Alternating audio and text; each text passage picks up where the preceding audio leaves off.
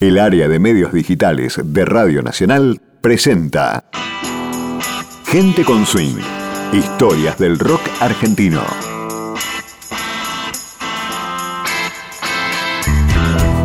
La banda Los Enanitos Verdes nació con un nombre casi en broma luego de una supuesta aparición extraterrestre en Mendoza, pero se tomaron su trabajo en serio y fueron el grupo de rock de habla hispana más escuchado. Su líder, el inolvidable Marciano Cantero, siempre recordó sus orígenes, derribó murallas de géneros musicales y se ganó un lugar entre los más grandes del rock argentino.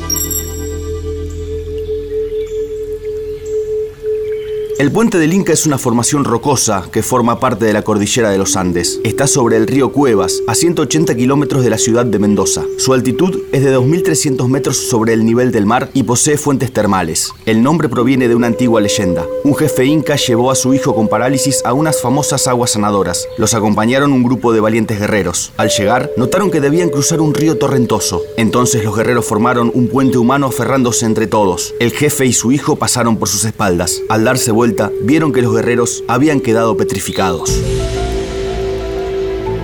En el mismo lugar, pero muchísimos años después, el infectólogo y profesor universitario Juan Noviltá paseaba junto a su familia. Era una hermosa tarde del verano de 1979. Cerca de las fuentes termales, su mujer Inés pidió que le sacara una foto. Posó junto a sus tres hijos y sus dos sobrinos que los acompañaban. Juan gatilló su cámara Kodak. Nadie notó nada raro. Sin embargo, al revelar la foto, Inés vio una curiosa mancha anaranjada ubicada a la par del grupo. La figura, humanoide con cabeza en forma de cono, levanta el brazo izquierdo en gesto de saludo. La noticia fue lo más viral que podía serlo en 1979. Como se decía entonces, un suceso. Los Noviltá viajaron a Buenos Aires para dar una nota exclusiva con Mónica Caen Danvers en Canal 13. La imagen salió en la portada de los periódicos. Todos hablaban del fenómeno paranormal ocurrido en Mendoza. Hasta se afirmó que las fotos habían llegado a la NASA para ser analizadas. Con el paso del tiempo, el hecho no trascendió demasiado desde lo paranormal, pero sí tuvo un impacto perdurable en el rock argentino de los 80.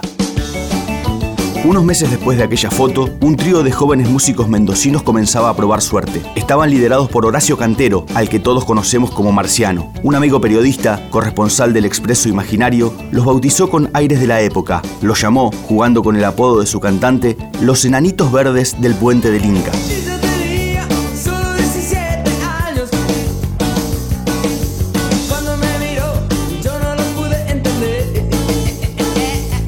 Ellos recortaron el nombre y se comenzaron a presentar en distintos clubes y teatros de la provincia. En 1983 llegó el desembarco en Buenos Aires. Después de su álbum debut, vino Contrarreloj en 1986, producido por Andrés Calamaro, y su primer gran éxito, La Muralla Verde.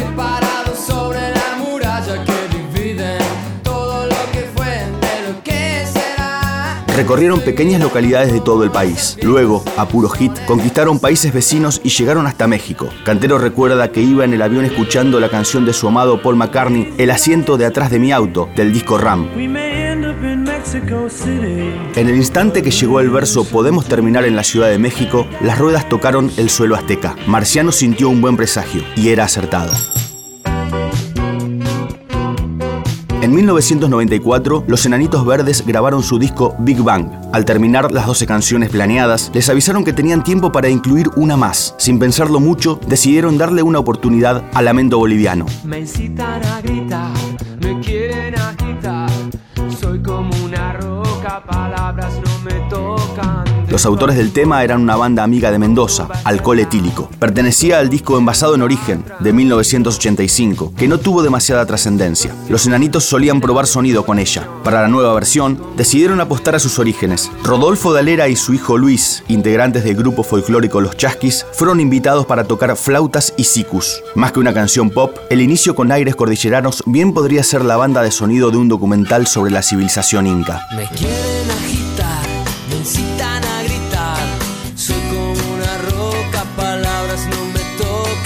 Nadie sabe a ciencia cierta cuál es la canción más escuchada del rock argentino, pero si vamos a la plataforma Spotify no hay dudas. No es de Soda, ni de Los Redondos, ni de Charlie, Fito o Calamaro. Hasta agosto de 2022, Lamento Boliviano lleva casi 400 millones de reproducciones. En YouTube supera las 14 millones de vistas. Se alinearon los planetas, todos se enamoraron de la canción, dijo Marciano Cantero, y apoyó la definición de un amigo mexicano que le aseguró que era el Hotel California del rock en español. Desde esa grabación, la banda se convirtió en un clásico y referente de nuevas generaciones. Y, hay una gran sorpresa.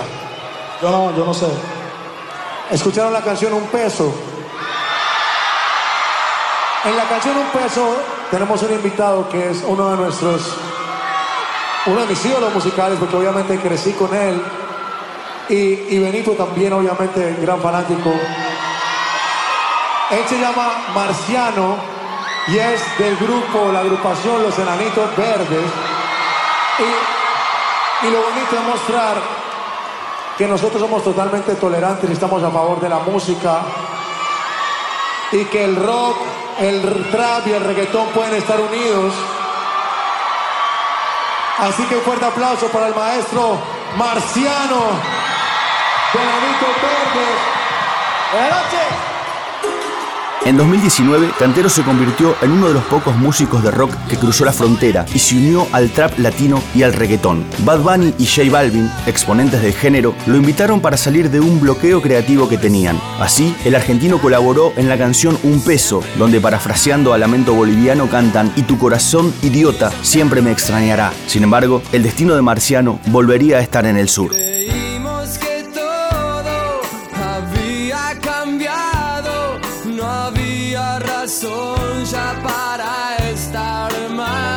Tus viejas cartas es una canción escrita por Marciano a Viviana, una novia de la adolescencia. Está incluido en el ya nombrado Contrarreloj. Luego de 32 años sin verla, recibió un mensaje de ella en su Facebook y recomenzaron la historia que se había apagado lentamente cuando los enanitos se hicieron populares y comenzaron a viajar por el continente. En 2021 se casaron y el cantante se radicó en Mendoza. Pese a haber vivido 15 años en el país azteca y sentirse mitad argentino, mitad mexicano, el llamado de la tierra y el amor pudo más. Su repentina muerte, el 8 de septiembre de 2022, nos tomó por sorpresa. Cuando se va un artista que supo, como las aguas sanadoras del puente del Inca, curar nuestras heridas, las de adentro, las del corazón, nos quedamos un poco huérfanos. Si además tuvo humildad y valores humanos, como lo recordaron sus colegas y cientos de testimonios desde México a la Argentina, el sentimiento es aún más desolador. Nos queda su obra, que derribó murallas, cancionera y genial, para visitarla una y otra vez y seguir reconfortando el alma. Marciano Cantero, gracias por todo. Esto fue Gente con Swing, historias del rock argentino. Fue una producción del área de medios digitales de Radio Nacional para Nacional Podcast.